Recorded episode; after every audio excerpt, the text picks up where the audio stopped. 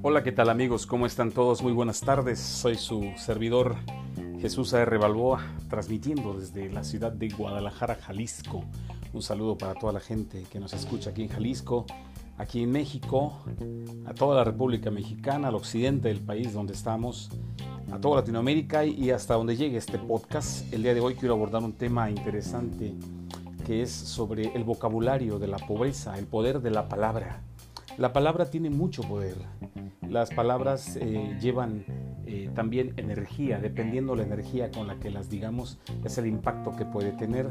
Normalmente utilizamos expresiones que nos llevan a la escasez, que nos llevan a la carencia, que nos llevan a la pobreza, que nos llevan a la necesidad, que nos llevan a tratar y no hacer, sino somos tratadistas, ¿no? Y bueno, escogí cinco frases, cinco frases que encontré en un artículo de hipnosis, terapias, PNL y más. Eh, el primero que voy a abordar esta tarde es el de poco a poco. Cuando la mayoría de las personas empiezan algo, suelen afirmar, avanzaremos poco a poco, dicen. La palabra poco significa escaso. ¿Qué imagen ves cuando escuchas la palabra poco? Presta atención a esto. Lo haremos poco a poco a decir lo haremos paso a paso. La segunda expresión es más edificante. Construye un cuadro mental de más fuerza y de más posibilidad. Otra frase que solemos decir es la de necesito. Esta palabra significa carencia. ¿Qué ves o qué sientes cuando escuchas la palabra necesito? Necesito un trabajo, necesito dinero, necesito mejorar, necesito apoyo. Cambia tu lenguaje, cámbialo por quiero dinero, quiero otro trabajo, quiero mejorar, quiero apoyo, quiero cambiar. El solo hecho de pronunciar las palabras desde una posición activa, de decisión, de voluntad, ya cambia tus cuadros mentales. Es muy importante. Otra frase que solemos utilizar es voy a tratar.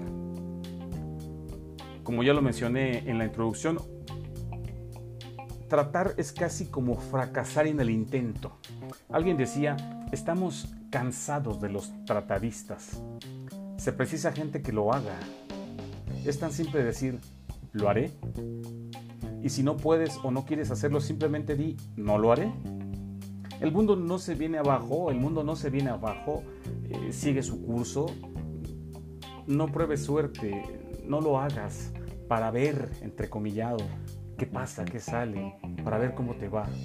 Así que cada vez que dices voy a tratar, estás acostumbrando a tu mente a intentar, a negociar. No negocies con tu mente, dale órdenes y ella va a obedecer. Vale la pena, decimos también, este es nuestro cuarto, nuestra cuarta frase que escogí para esta tarde. Vale la pena. Otra expresión común del vocabulario de la pobreza. Vale la pena. Pena es tristeza, pena es dolor, pena es angustia. Lo que vas a hacer no vale la pena, vale el esfuerzo, vale la satisfacción, vale la alegría. Así que en lugar de decir vale la pena, vamos a decir yo creo que vale el esfuerzo, creo que vale la satisfacción, creo que vale eh, la alegría. ¿Ok? Creo que es un vocabulario un poco más eh, interactivo, más, más edificante, más positivo. Otra frase que utilizamos es en la lucha. En la lucha es una respuesta típica en muchas personas cuando le preguntan ¿cómo estás? y te dicen aquí en la lucha. ¿No te das cuenta que tu afirmación inconsciente está creando en tu vida la sensación de luchar, de pelear, de batallar, de ir en contra, de, que está difícil, de que tienes que brincar obstáculos? Lo cual experimentas día a día sintiendo en realidad que luchas contra muchos para poder conseguir lo que quieres. ¿Por qué no mejor en lugar de eso? Podrías decir otra afirmación que recree ese escenario en tu día a día. Por ejemplo, responder, excelente, Dios ante todo, si es que crees en Dios, con Dios y para adelante. O cualquier otra afirmación, pero que sea positiva. Elimina esta frase de en la lucha. Hay que prestarle atención a las palabras. Una palabra es un pensamiento hablado. Un pensamiento es una palabra en silencio. Las palabras son un poder, es energía creadora, son, crean ideas, crean sensaciones. Lo que escuchas puede determinar lo que sientes. Las palabras, amigos, amigas que nos escuchan, las palabras crean cuadros mentales. Un consejo popular dice, piensa antes de hablar. La verdad, no obstante, es que nadie puede hablar sin pensar. Cuando alguien dice algo sin pensarlo, en realidad, en realidad lo que pensó sin darse cuenta. No sé si me explique. Siempre que decimos algo, ya lo hemos pensado. Fue un proceso que ocurrió en el subconsciente y que pasó inadvertido. Es casi como un acto, no, no es casi, es un acto automático. Del mismo modo que nadie puede dar lo que no tiene. Nadie puede expresar lo que no piensa. Incluso el acto de mentir exige un nivel de pensamiento y creación. Las palabras tienen poder porque son escuchadas en la mente, tanto del que las oye como del que las pronuncia y las convierte en imágenes. Cada palabra la hemos asociado a una imagen y a una determinación, determinada sensación. Por ejemplo, cuando escuchas la palabra avión, lo más probable es que tu mente vea un avión, incluso lo vea hasta volando. Las palabras crean imágenes y esas figuras mentales amplifican lo que somos. Tienden a acentuar nuestros sentimientos más básicos. Las palabras son pues decretos. Está en el libro de los Proverbios, escrito por el rey Salomón. La muerte y la vida están en poder de la lengua, dice. Y el que la ama comerá de sus frutos. Otra traducción dice, quien habla del bien del bien se nutre. Cuando escuchas con detenimiento el vocabulario de la mayoría de personas, quizás el tuyo también y no, no lo hemos notado, ¿verdad? Lo que encuentras son palabras de escasez. Al ser pronunciadas constantemente, estas palabras son semillas de pobreza. Por ejemplo, ojalá, vamos a ver, hay que probar suerte, Dios quiera, eso es pobreza mental que se expresa como pobreza en el vocabulario. Cambia tus códigos mentales y tu vida cambiará. Cambia tus códigos mentales y tu vida cambiará. Las escrituras dicen, de la abundancia del corazón habla la boca. Hablemos entonces de abundancia, señores. Cambiar estos patrones de conducta puede ser complicado. Muchos de ellos vienen de generaciones pasadas y por las experiencias vividas en sociedad, hay veces que ni siquiera nos damos cuenta que tenemos estas creencias en el subconsciente.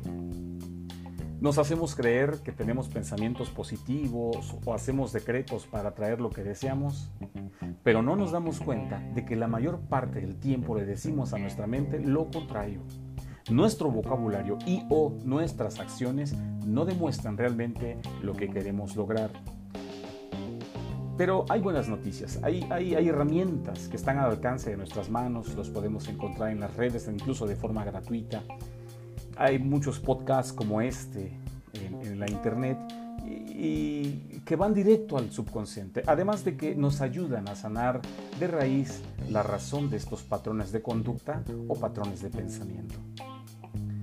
Las terapias eh, de programación neurolingüística eh, son una estrategia muy completa, ya que además de programarnos de forma positiva para ayudar a entender y a sanar la raíz de la situación que trabajemos en la terapia, nos ayuda pues a mejorar nuestra calidad de vida porque mejoramos nuestro lenguaje, nuestro vocabulario. Para iniciar un proceso de cambio de sanación y de merecimiento, primero tenemos que tomar la decisión muy importante tomar la decisión de que nos lo merecemos. Es necesario hacer cosas por nosotros mismos para nuestro mayor bien. Hay que cumplir los objetivos. Interesante este texto donde nos explica pues el poder de la palabra, amigos. Es muy importante manejar bien el vocabulario, manejarlo de forma proactiva, manejarlo de forma positiva y siempre referente a la abundancia, siempre referente a que nos vaya bien.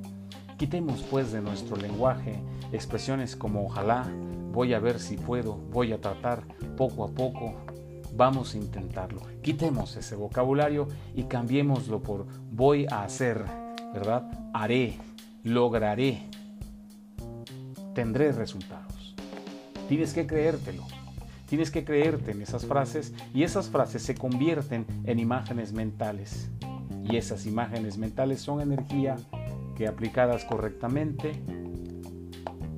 podemos obtener los resultados positivos para el mejoramiento de nuestra vida y de la de nuestra familia y para el beneficio de todos los que nos rodean. Gracias amigos por escuchar este podcast. Nos vemos en el siguiente. Por favor, compártelo en tus redes sociales. Siempre siempre es bueno que alguien reciba esto. Muchas veces las personas están en el limbo, en un momento de depresión, en una situación compleja y estas pequeñas pláticas que tenemos a través de las redes sociales pueden ayudar a más de uno a cambiar ese patrón mental y salir de ese bache psicológico en el que se encuentra. Soy tu amigo Jesús A.R. Balboa. Gracias por compartirme, gracias por escucharme. Nos vemos en el siguiente podcast.